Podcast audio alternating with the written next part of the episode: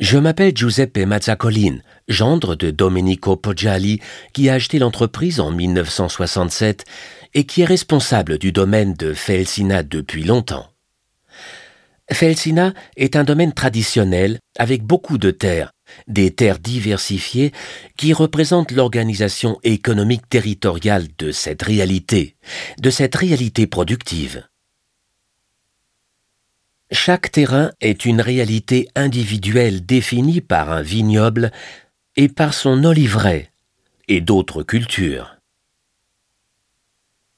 On ne pratique donc pas la monoculture à Felsina, mais nous héritons d'une histoire faite de différences. Ces différences rendent possible quelque chose d'unique. Ces différences sont définies par l'interprétation que fait le Sangiovese de chacun des vignobles. Le Chianti Classico provient de l'assemblage des vignobles, mais pas seulement, car pour certains vignobles, on atteint l'objectif d'optimisation de la qualité de la réserve. La première réserve importante est la réserve Rancia, et l'autre réalité productive toujours rendue par la pureté de la production du Sangiovese est celle du Fontaloro. Deux réalités définies par une frontière qui sépare deux zones géologiques à l'intérieur d'un même domaine.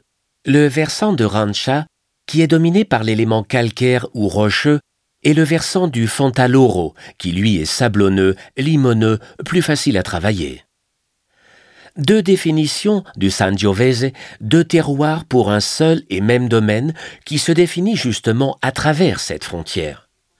Et la limite, nous la voyons derrière moi en direction du mont Amiata. Il y a une route blanche qui sépare deux réalités géologiques.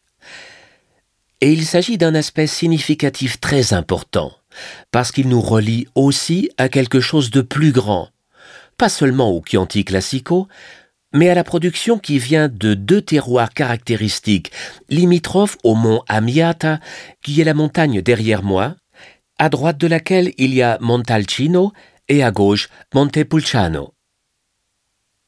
Dans ce contexte, les protagonistes du terroir sont des éléments variés.